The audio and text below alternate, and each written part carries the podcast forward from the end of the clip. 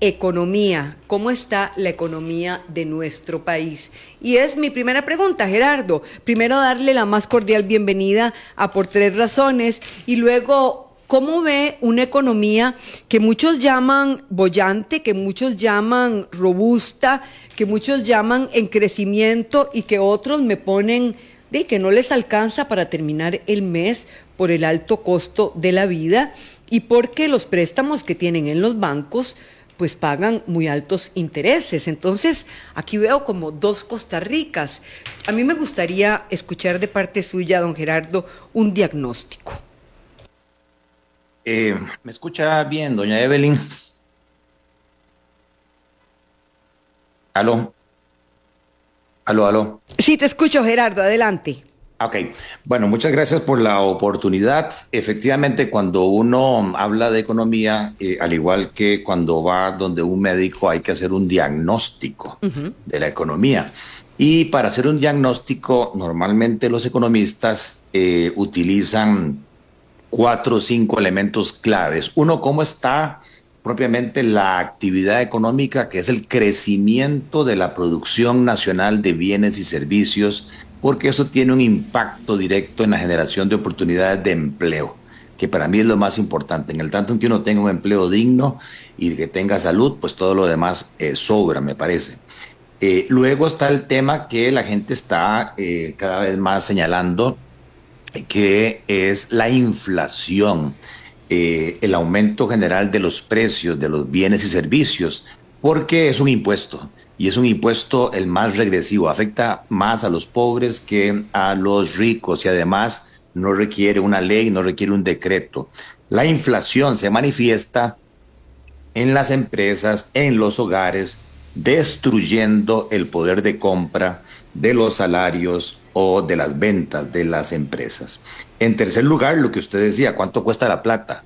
Que ese es otro gran macro precio, o cuánto me pagan por los ahorros ¿verdad? Que son las tasas de interés. Eh, y luego tenemos otro elemento fundamental, que para mí es el más importante, porque define la competitividad del país. Por más productivo, más eficiente que sea una empresa, una familia, a la hora de hacer intercambio de lo que se produce en el país con lo que eh, se produce en el resto del mundo, el tipo de cambio es la variable que, aunque sea transitoriamente, determina eh, qué tan competitivo es Costa Rica respecto a los eh, países eh, competidores. Y finalmente, a propósito que hoy este, está muy reciente, nuestro ministro de Hacienda hizo el acto protocolario. Con el presupuesto. Con el presupuesto nacional ante el presidente de la Asamblea Legislativa y la presidenta de la Comisión de Hacendarios. Esto es muy importante eh, saber cómo están las finanzas del gobierno, porque si le hace falta plata al gobierno, pues no se cubren algunas necesidades fundamentales o va a tener que cubrirlas con deuda y eso pues encarece los, los recursos. Entonces, tal vez arranquemos poco a poco eh, viendo cada uno de esos elementos para poder decir, ¿estamos bien o estamos mal? Exacto, vamos desgranando esto. Eh, hay, hay dos, dos, aspectos que, bueno, tal vez los economistas lo ven como uno solo, Gerardo, pero, pero nosotros, los que no somos economistas, lo vemos eh, como, como en dos, en dos eh, escenarios. Uno es cómo están las finanzas del gobierno, que pueden estar las arcas llenas o vacías, pero otra es cómo están las finanzas de nosotros, del ciudadano de a pie. Es decir, no, si no nos alcanza la plata, ¿de qué nos vale a nosotros que las finanzas del gobierno estén muy robustas y que se haya alcanzado ya em, eh, pues eh, llenar, llenar las arcas eh, del, déficit fiscal? si, si en realidad al ciudadano de a pie no le alcanza para llegar, como me decía este señor que me escribía, a fin de mes. Exactamente, o sea, yo creo que el propósito de cualquier gobierno, con independencia de su ideología, es que el bienestar colectivo, o sea, el, bienestar general de la mayoría de la población eh, sea cada vez mayor y reducir los niveles de eh, pobreza extrema que a veces se nos olvida que en nuestro país es ya casi el 8% de gentes que no ganan 60 mil colones al mes, que es lo que cuesta la canasta básica por persona y por lo tanto no pueden cubrir sus necesidades alimenticias. Hay gente aquí que no está comiendo los tres turnos mínimos eh, la pobreza total, que es aquella gente que gana menos de 122 mil colones para cubrir alimentos, vivienda, este, vestimenta y otros básicos, eh, prácticamente ya llega al 26% de la población. O sea, estamos hablando de un millón y medio de costarricenses que está en condición de pobreza y esa desigualdad lamentablemente ha venido creciendo con el paso del tiempo. Pero para mí lo importante es eh, tratar no de regalar ¿verdad? A mí me enseñaron que las cosas regaladas no se valoran, sino enseñar a pescar. Y ahí es donde viene el tema de la producción. ¿Qué está pasando con la producción? Nuestro presidente eh, y el ministro de Economía han sido claros y tienen razón, y el Banco Central, que desde agosto del año pasado, la producción real que llamamos nosotros, o sea, sin, precios, sin, sin inflación, puro volumen, eh, cajas de banano, cajas de piña, kilowatts hora, metros cuadrados de construcción, eh, porcentajes de ocupación de hoteles, ¿verdad? Está creciendo cada vez más el país. 3%, 4%, 5%. Y el último dato, que es el de junio, de la tasa de crecimiento eh, interanual que llamamos, es un impresionante 6.4%. Por lo tanto, el presidente dice, ya no tenemos que hablar de reactivación económica, sino que estamos en una fase de aceleración económica. Hasta ahí, digamos, yo coincido con él. Si nos explicas, Gerardo, de qué se tratan y en qué se diferencian ambos términos. Exacto, la reactivación es cuando eh, deberíamos ver eh, crecimientos eh, positivos en la producción.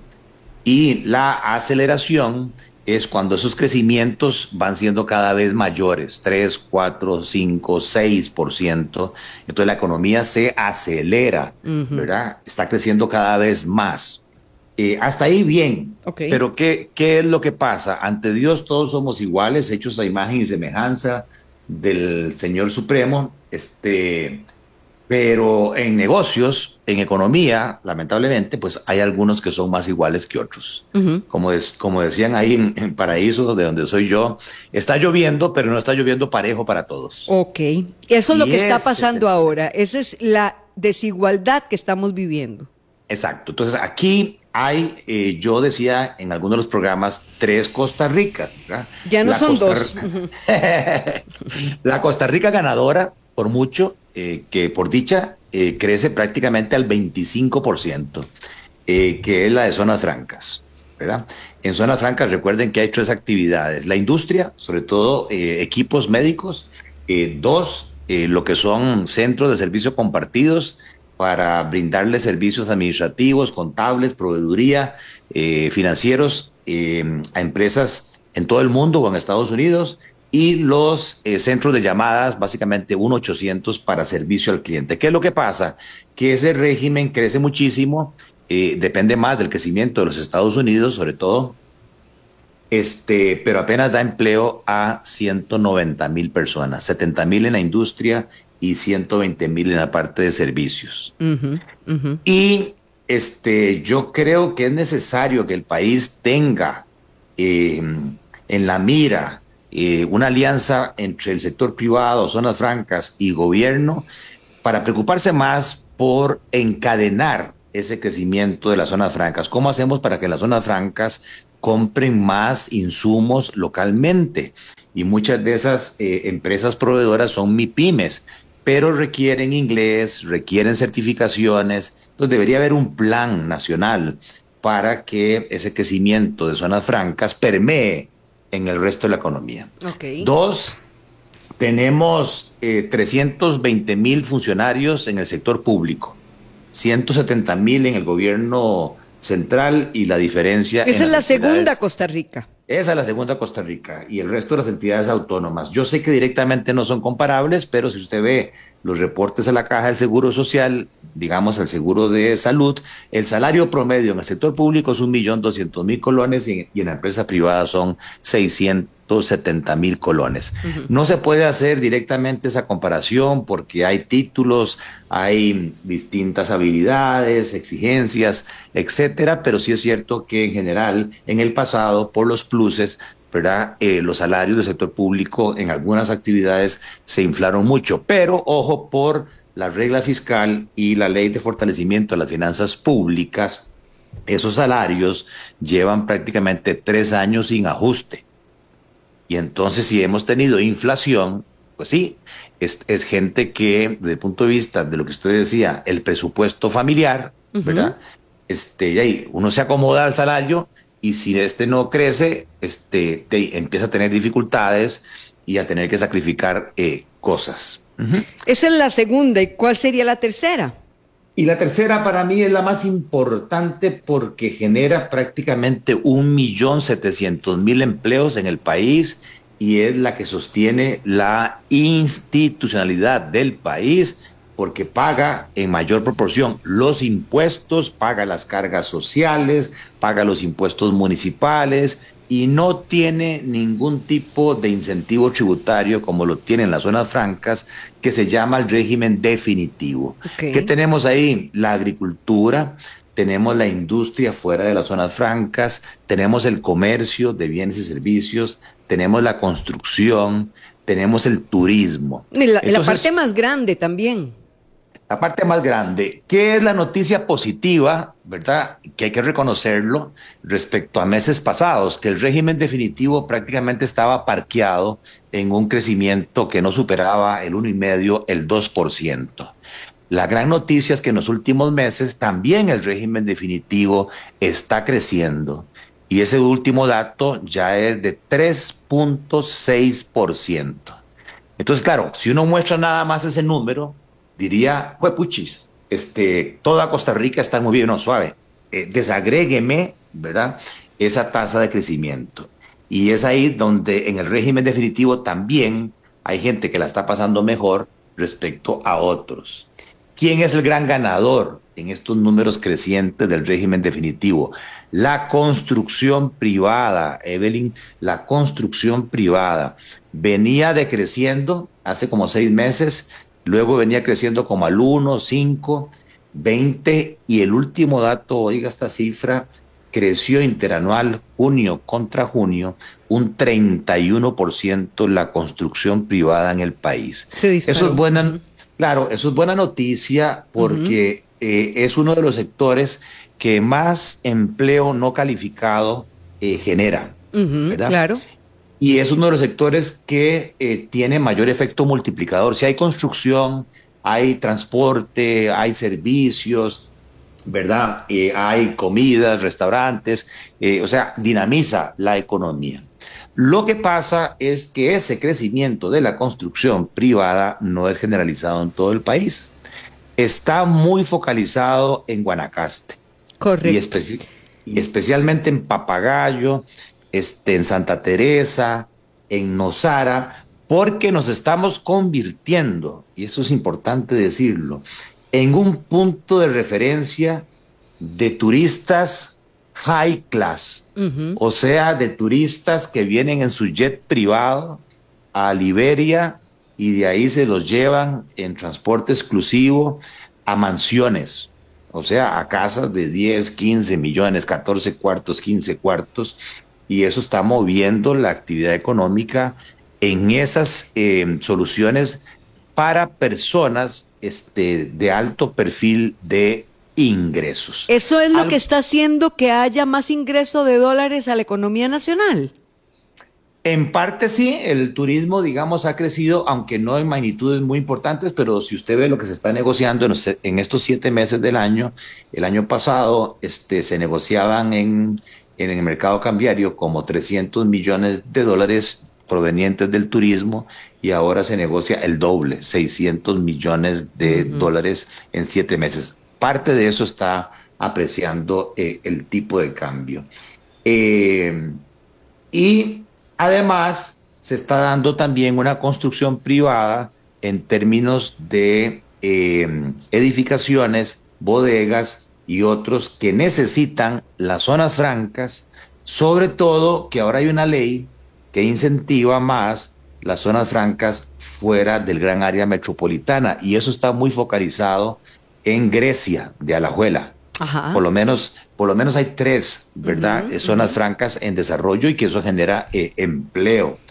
Y en Guanacaste también se están construyendo mega hoteles de marcas muy reconocidas mundialmente y de alto lujo como el Ritz Carlton. es, una, es una construcción que arrancó y que se espera eh, entre en operación a finales del 2024. Eh, algunos que nos gusta andar investigando playas, hay una famosa playa muy linda en Costa Rica que se llama Calzón de Pobre. Eh, bueno, este, en la parte alta de esa playa, este, que es casi una playa privada porque es muy difícil llegar ahí, están construyendo eh, un hotel Astoria. el Waldorf, el Waldorf Astoria. El Waldorf Astoria, sí. Y luego se está dando en el país, no es un hotel, sino que es una, una cadena este, que se llama Discovery Land, que es como un servicio exclusivo, pero para el 1% de gente, diríamos, multimillonaria. extranjeros que, que quieren venir a Costa Rica, que les encanta la paz, este, eh, empresarios exitosos, reconocidos, pero quieren venir low profile, que no los molesten, este, tener su yate, su helicóptero, su médico, ¿verdad? Este, todas las facilidades, eh, porque nos hemos ganado un nombre en el mundo del punto de vista eh, turístico. Entonces, todo eso junto explica que la construcción privada esté creciendo. Ahora, ¿dónde está la parte mala? Es quizás lo que no se dice. Bueno, la industria local la está sufriendo. La industria local, la que no es de zonas francas, está cayendo y, ese decrecimiento económico se ha venido dando en los últimos 10, 12 meses. Entonces, la industria local, que es una gran generadora de empleo, eh, quedó fuera del juego. Perdedores, es uno de los perdedores. Dos, la agricultura ¿verdad? Este, ha venido recuperándose un poco, eh, más que todo porque el clima ha favorecido algunas plantaciones de mayor productividad en banano, en piña, eh, porque ha habido mayor demanda del exterior, este, porque los fertilizantes han caído de precio, pero lamentablemente el tipo de cambio, la apreciación cambiaria, ha encarecido, ¿verdad?, nuestras exportaciones y entonces la agricultura, pues, eh, ha sufrido esas condiciones. Tercero, el comercio. El comercio en general, llamemos el comercio, digamos, de línea blanca, los pequeños comercios, Este, eso prácticamente está estable, no, no crece. Lo único que crece ahí de manera significativa a doble dígito es la venta de carros. ¿Y por el comercio de vehículos. Porque el, el, tipo de cambio se ha apreciado un 25% en un año. Ah, claro. Y, además, internacionalmente, el precio de los carros ha bajado. Entonces, y, están llegando también carros relativamente baratos eh, que son eh, carros chinos. Ajá. Eh, no el carro chino aquel desechable, sino que los chinos han mejorado mucho, ¿verdad?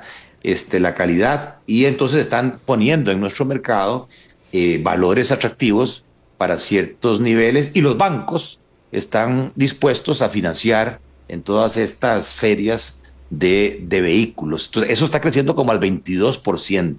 O sea, si está, si está lloviendo, pero como decís, no llueve parejo. No llueve. Pero para los que llueve está lloviendo muy bien. Exactamente. para los que llueve está lloviendo muy bien. Muy bien, Y, para los que no está, muy seco. Bueno, ahí viene el segundo tema, que es eh, quizás el que más preocupa. Que este crecimiento económico acelerado eh, por lo menos si uno ve de trimestre a trimestre, digamos el último trimestre que termina en junio, este, comparado con el mismo trimestre del año eh, pasado, este crecimiento en producción no se está reflejando en creación de nuevas oportunidades de empleo. Entonces ahí vengo a decir, ¿para qué crecer si no hay empleo? Si no hay empleo, no hay Oportunidades de empleo. Sino que si uno ve las cifras, eh, contradictoriamente, la población ocupada del país eh, en un año se han destruido cerca de 35 mil empleos. este, se han perdido 35 mil empleos. Y el desempleo ha bajado, claro, cuando yo veo la tasa de desempleo, ha bajado del 12% como al 9.5%, pero ha bajado no porque se crearon nuevos empleos y esos desempleados se ocuparon, no, sino porque alrededor de 60 mil desempleados se salieron del mercado laboral. Perdieron la esperanza. Bueno, no, es que eh, esa es la, gran contradicción. O, están en algo ilícito también, que puede ser, Gerardo, que aquí estamos también eh, dejándolo por fuera, y es, eh, puede ser en el trasiego de, de, drogas, puede ser en las narcobandas, es decir, también está ocurriendo una gran ola de inseguridad que podría, ¿por qué no?, estarse dando paralelamente con ese bienestar que señalás ante el malestar de otros que la están pasando mal. Sí, bueno, yo he insistido mucho que tanto el Ministerio de Trabajo, el INEC, el gobierno mismo, el Banco Central, deberían hacer un esfuerzo, porque el gobierno lo que explica es que es que es, que es gente que se está pensionando. Ahí yo tengo dos, dos, objeciones. Cuando uno ve los desempleados que salen y cuando ve los puestos de trabajo que salen, eh, como el 30% de eso sí es gente de más de 60 años. Entonces digamos que es gente que se está pensionando.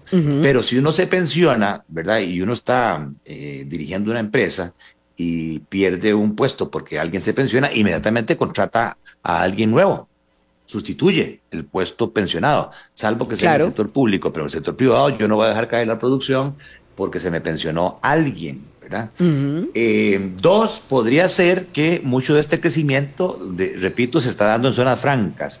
Y las zonas francas, el tipo de zona franca que se está dando en el país es muy intensiva en tecnología, es muy productiva.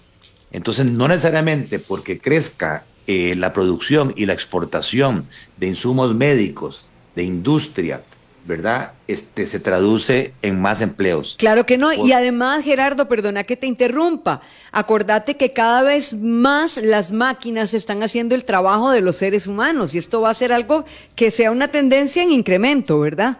Bueno, hay un informe reciente de la OCDE este, que asusta, en donde dice que la inteligencia artificial va a sustituir el 35% de los puestos de trabajo que hacen los seres humanos, sobre todo los repetitivos. Es una realidad que la tenemos en, la, en las puertas. Bueno, puede ser que esté ocurriendo y, te, pongo, te pongo el ejemplo. Muchos de estos empleos que tal vez se han perdido, bueno, puede ser, primero, hay varios escenarios. Gente que se desencantó y ya no busca trabajo. Segundo, que es el que menos nos gusta, gente que está en, un mercado ilícito también porque se desesperó, no encontraba trabajo y tenía que conseguir el dinero.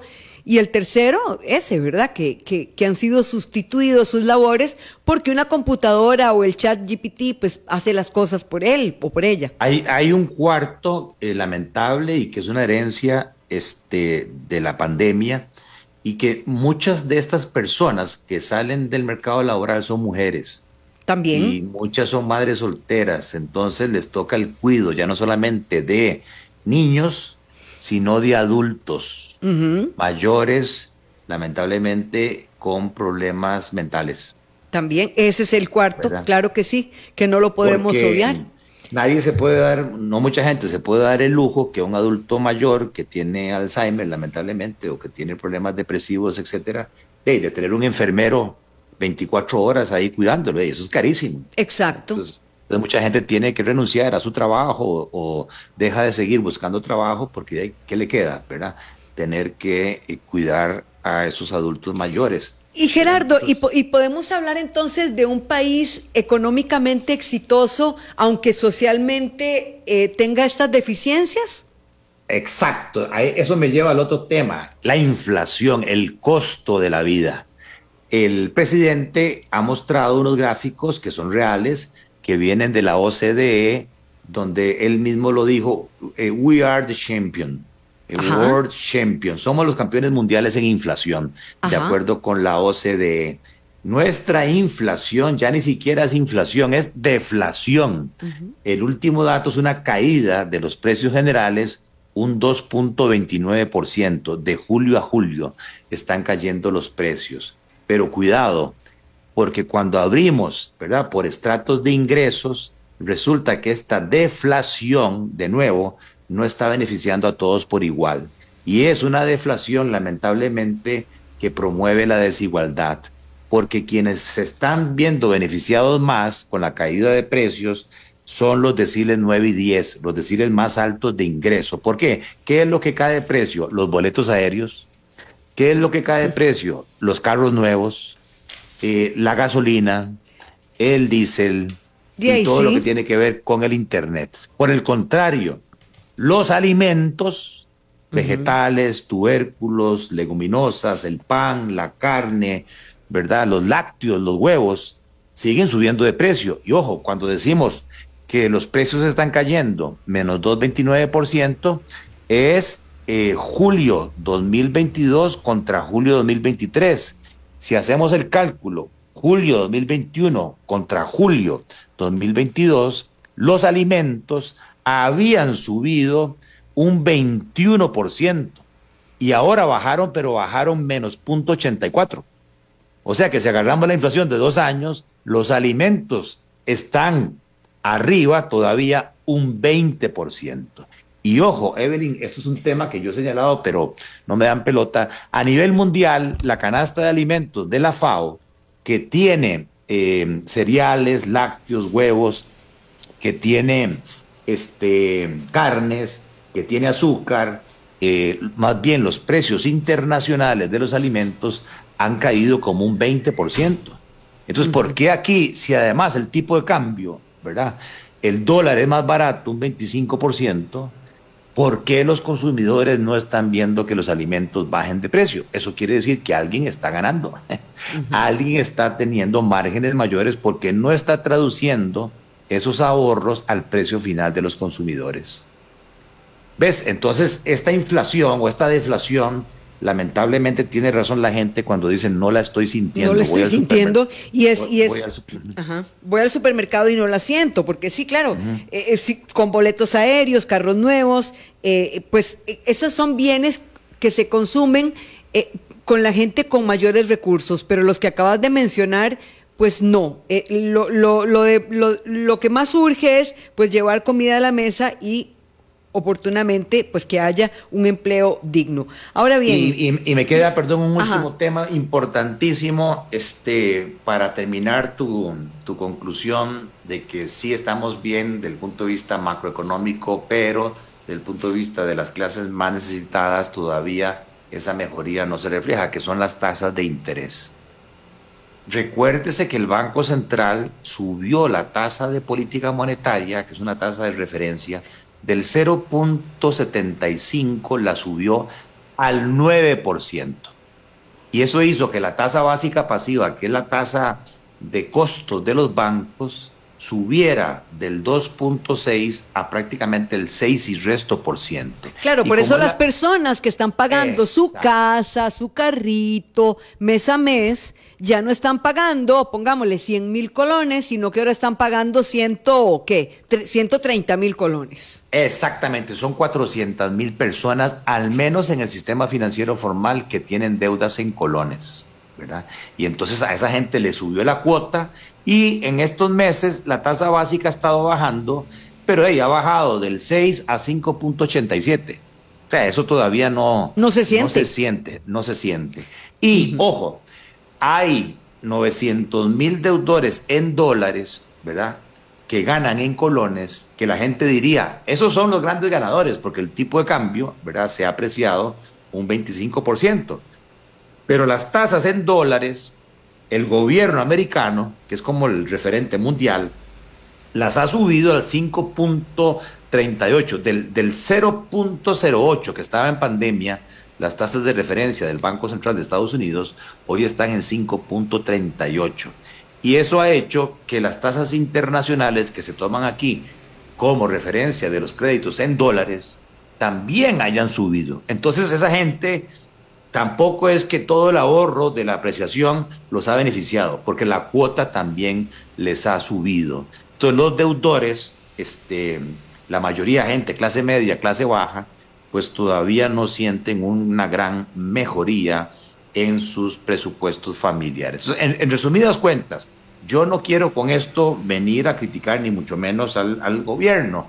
Estamos haciéndola bien a nivel agregado pero tenemos que ponerle cuidado al tipo de crecimiento, a cómo mejorar el encadenamiento productivo de zonas francas con la economía local, cómo hacemos para ayudarle a sectores que la están pasando duro, este, eh, sobre todo el turismo mediano y pequeño, el turismo de alto lujo es el que está. Eh, claro, Gerardo, eh, está volando, pero estamos hablando de, por ejemplo, dos hoteles grandísimos, el Waldorf Astoria y el, y el Ritz Carson, el que, el, Four, Seasons, que ya está en operación. Ok, pues, pues, estamos hablando de tres hoteles, ¿verdad? Que ni siquiera son de costarricenses. O estamos hablando de Nosara, Santa Teresa, Papagayo, que usted va ahí y las tarifas no le bajan, ¿verdad? De 300 dólares, 400 dólares por noche y además la comida, etcétera. No es el típico hotel todo incluido. Claro. Claro. ¿Verdad? Claro. Entonces, ojo, este, no nos confundamos respecto a los números macro agregados eh, esta administración está mucho mejor que la administración eh, pasada. Ah, bueno, hay un tema sí evidentemente mejor, que son las finanzas públicas que se anunciaron hoy. El dato interesante es que hoy el presupuesto nacional se anunció y son eh, 12.635 miles de millones de colones.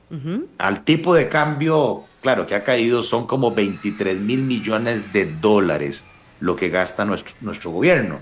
Si uno ve las cifras en colones, el crecimiento es de un 3% y respeta la regla fiscal, porque la regla fiscal suponía eh, un crecimiento máximo del 3,5%. Digamos que ahí estamos bien. El otro dato positivo es que por primera vez eh, el 61% de este presupuesto eh, se financia con ingresos propios, con impuestos y solo un 39% con deuda. Antes era al revés, la mayoría era con deuda y eso nos generaba una bola de nieve en principal e, e intereses. Pero cuando uno ve los, los destinos, lamentablemente casi la mitad de ese montón de dinero se va pagando deudas, amortización e intereses. Ahí, eso me lleva a otro tema que tenía yo en la libreta. En realidad traigo muchos temas y es los controvertidos eh, préstamos con el BESIE, Gerardo. Hoy, hoy mismo el presidente urgía a los diputados de que aprobaran un préstamo para infraestructura vial y para infraestructura educativa. Uno en el fondo dice, sí, claro, es que lo necesitamos. Pero bueno, ¿cuánto debemos de endeudarnos? Y me pregunto si el BESIE es la mejor entidad con la cual debemos de endeudarnos. Bueno, eh, vamos a ver, eh, nosotros eh, medimos el nivel de apalancamiento, nivel de deuda de un país no de manera absoluta, que ese dato ha subido. La deuda del gobierno central ya anda superior a los 56 mil eh, millones de dólares, que entre 5 millones de habitantes, la mala, la mala noticia es que cada uno de nosotros, cada tico que nace viene con 10 mil dólares de deuda pública debajo del brazo, ¿verdad? Eh, pero la producción ha crecido. Entonces, en términos relativos a la producción, más bien eh, la deuda de Costa Rica ha bajado y está cerca del 61%. Pero la otra buena noticia es que hay un, hay un superávit primario. Quiere decir que está sobrando plata de los ingresos del gobierno antes de intereses para tener que endeudarnos menos. Ahora bien. Pero seguimos endeudándonos igual. Vea, solamente con el BESIE estábamos contabilizando que cinco préstamos o más. Eh, vamos a ver, con el Banco Centroamericano eh, están estos 700 millones de dólares que están en discusión en la Asamblea Legislativa para eh, tema de infraestructura pública en riesgo inminente. Bueno, y es totalmente válido. Yo, yo jamás que lo, lo, cuestionaría. Trece créditos tengo apuntados yo con el BESI. Sí, este, vamos a ver, el nivel de inversión pública de hoy está a un 50% lo que el país invertía en obra pública prepandemia. O sea que la condición de la infraestructura es pésima. Más bien, cuando usted va a pasar un puente, acelere porque no sabe si se va a caer el puente. Estoy de acuerdo. Ahora, eh, el Banco Centroamericano es una de las entidades de desarrollo multilaterales. Nosotros clasificamos las fuentes de financiamiento en tres por prioridad, por, por digamos, beneficio. Eh, primero, conviene más endeudarse con organismos multilaterales luego en los mercados financieros internacionales y por último en el mercado interno, porque el mercado interno es muy pequeñito y si el gobierno se mete, la ballena se mete, le, quita recursos a las familias, a las empresas, pero además sube las tasas de interés. Este crédito del BESIE tiene una ventaja y es que se está ofreciendo a 30 años plazo. Normalmente los créditos son a 10 años plazo. Con el fondo tenemos a 5 años, a 10 años, 30 años plazo. Tiene un inconveniente, que las tasas de interés suenan altas, porque es la tasa internacional, que ahora no ya no es LIBOR, ahora se llama la tasa SOFR, este, más 3 puntos. Eso da hoy como un 8% en dólares. Suena alto, porque si el gobierno hace una emisión de eurobonos, saldría una tasa hoy como el 7, 7 y medio. Pero ojo, los eurobonos son a tasa fija, de por vida. Este crédito del Banco Centroamericano es a tasa variable y hoy estamos en el pico alto de las tasas de interés. Conforme la inflación baje, cada tres meses, eh, cada seis, no me acuerdo, ese préstamo va a ir bajando de eh, costo. Entonces, de ahí está la urgencia que tenemos de infraestructura, que esto es apenas, según palabras del ministro del MOB, una curita para lo básico en riesgo, escuelas y este, infraestructura básica. Eh, conforme la producción vaya creciendo, no importa que la deuda vaya creciendo, porque la capacidad de pago del país aumenta. Lo importante es que esa relación deuda al PIB no vuelva a más del 70% que estuvimos. Más bien hay que ir bajándola. Y vamos a ir bajándola con este superávit primario y renegociando préstamos eh, que hacen que hoy los intereses se lleven casi cinco puntos del Producto Interno Bruto. Hoy tenemos déficit del gobierno, no por los gastos corrientes y de capital, sino por los intereses. No nos alcanzan los impuestos para cubrir los intereses. Pero las finanzas públicas hoy están muchísimo mejor, ¿verdad? Que en el 2018 que el país estuvo a punto de entrar en default. ¿Qué parte sea gestión de este gobierno? Sí, pero también hay que reconocerle, aunque me critiquen, que, que fue Carlos Alvarado quien se arriesgó a mandar la ley de fortalecimiento de las finanzas públicas y que la fracción de Liberación Nacional liderada por Carlos Ricardo Benavides apoyó. Y lo van a criticar. y eso hizo que el IVA, ¿verdad?, se ampliara la base, y eso hizo que renta se quitaron una serie de exenciones que habían y se ha recaudado más. Claro, el gobierno actual también ha hecho su gestión de cumplir con la regla fiscal y de eh, una serie de eh, ahorros. El riesgo país de Costa Rica eh, ha mejorado a nivel externo a tal punto que en esta visita del presidente a los Estados Unidos, ya yo lo celebro, Intel anuncia que viene con una nueva inversión pero de Gerardo sí millones de dólares. eh, sí pero no no es exactamente que, que, los va a invertir sino hasta donde yo leí en el comunicado que los va a mantener. Pero bueno ya es ganancia verdad porque muchas empresas de alta tecnología lo que han hecho es moverse de país. No este eh, yo tuve información eh, de alguien este que tiene conexión con Intel y sí le aseguraron que en los próximos dos años 24 y 25 se trata de nuevas inversiones. Claro, lo que no, lo que no sabemos es el momento exacto en que se van a dar, ah, cuánto, cuánto, es maquinaria importada, ¿verdad? Y equipo importado, porque así como entran, salen, ¿verdad?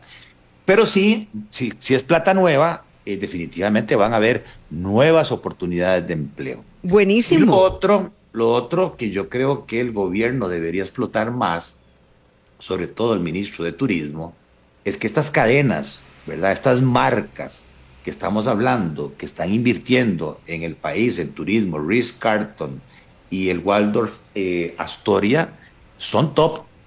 O sea, son marcas reconocidas mundialmente como lo es Four Seasons. Entonces, el hecho de que estén confiando y que estén invirtiendo aquí en Costa Rica es una señal de que aprecian la paz, la democracia, la calidad del recurso humano, y eso debería motivarnos a que sí se puede. Lo que pasa es que yo creo que hay ciertas cositas a nivel interno que ya deberían este, superarse. O sea, eh, yo sigo creyendo que toda esta discusión entre el Ejecutivo, el Legislativo, el Judicial, o ahora la discusión que hay entre el Banco Central, la SUGEF, el CONACIF, hasta un allanamiento, imagínense, del CONACIF hoy. Hoy sí. Eh, ¿Verdad? Parece, parece una cuestión de niños de escuela, no nos hace ver bien, eh, eh, refleja falta de liderazgo, refleja falta de madurez. Me, me voy a quitar el sombrero con este nombre que voy a decir. En mis tiempos de banquero, este, cuando don Eduardo Lizano, presidente del Banco Central, ¿verdad? levantaba la voz y llamaba a todas las partes, lideraba y ponía orden. y, no se, y no se acostumbraba, siempre ha habido trapos sucios, ¿verdad? Pero los trapos sucios se limpian dentro de la casa. Sí, y es importante lo que estás diciendo. Si el mundo está con, con, la mirada puesta en Costa Rica, es muy, muy, pero muy importante dar una buena imagen para que esta atracción de inversiones, que el mismo presidente lo mencionó en su viaje, en la reunión que tuvo con, con el presidente Joe Biden, pues se mantenga, sea algo que persevere en el tiempo. Bueno, qué dicha que menciona eso, porque hay dos riesgos, aparte de estos temas bonitos que estamos diciendo, ¿verdad? Del turismo, este, de estas marcas internacionales, de Intel, de la construcción privada, de las zonas francas, etcétera. Hay dos temas muy eh, preocupantes. Uno que ya señalaste, que todos los días matan gente en este país. La seguridad, ¿verdad? Está terrible. Yo sé que don Mario Zamora está haciendo su esfuerzo, pero me parece a mí que los empresarios y el gobierno deberían hacer alianza público-privada porque a todos nos conviene, no solamente a los turistas, a los que vivimos aquí, ¿verdad? Claro. Ya cada, cada vez es más eh, inseguro. Y lo segundo que hay que señalar, ¿verdad? Es que en esta cuarta revolución industrial, donde dependemos cada vez más de los datos, ya nosotros fuimos víctimas de los hackeos cibernéticos. Y el cuento que anda, ¿verdad? Es que otras potencias están utilizando otros países vecinos, ¿verdad?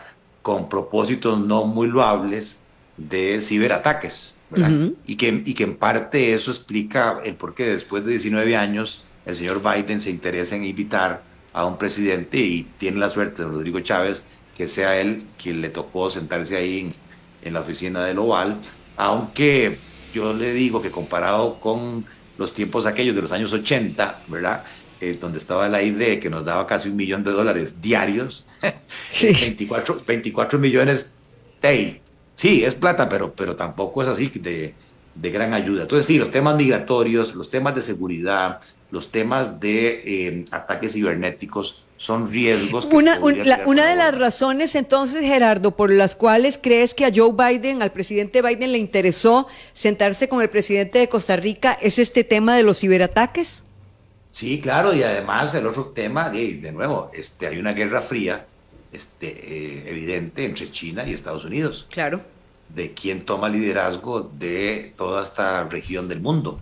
Y lamentablemente, este, también eh, lo otro es que en el sur, sobre todo, eh, los gobiernos que están llegando al frente no son así gobiernos como muy democráticos con la ideología americana de los Estados Unidos, ¿verdad? Vamos a la cereza en el pastel. La cereza en el pastel. Por tres razones. He conversado con don Gerardo Corrales, economista, experto en el sector financiero, eh, profesor universitario acerca de la economía costarricense, que como siempre lo digo cuando hablo con Gerardo, tiene un rostro humano. La economía no, no se trata de números fríos, eh, de ecuaciones, de sumas y restas, tiene siempre un rostro muy, pero muy social. Eh, tu reflexión final, Gerardo.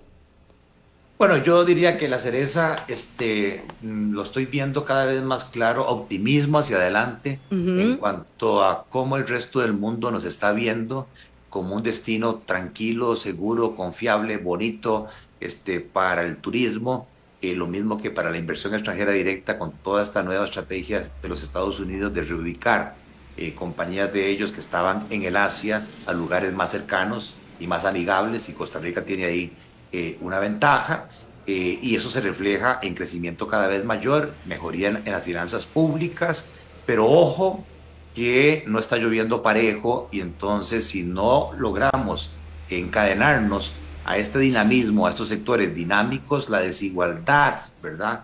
En la distribución del ingreso, la equidad, los equilibrios que Costa Rica siempre ha defendido se podrían, ¿verdad? Desequilibrar y no hay empresa exitosa o familia feliz en un ambiente social y políticamente inestable. Gracias, Gerardo. La mía la pongo también en el mismo sentido. Eh, dejémonos de pelear, como dijiste en algún momento, seamos los adultos de la casa unos y otros, ¿verdad? Yo creo que en, ambos bandos nos hemos dedicado mucho a estos pleitos y a estas, a mezquindades de quién fue, quién tiene la culpa, lo dije yo, lo dijo usted, y, y en realidad lo que tenemos que hacer aquí es ver el bien común, y es el bien de todos, es el bien de todos. Si llueve parejo, estaremos mucho mejor todos los costarricenses. Gracias, Gerardo Corrales, por esta entrevista. A usted, Evelyn, a la orden.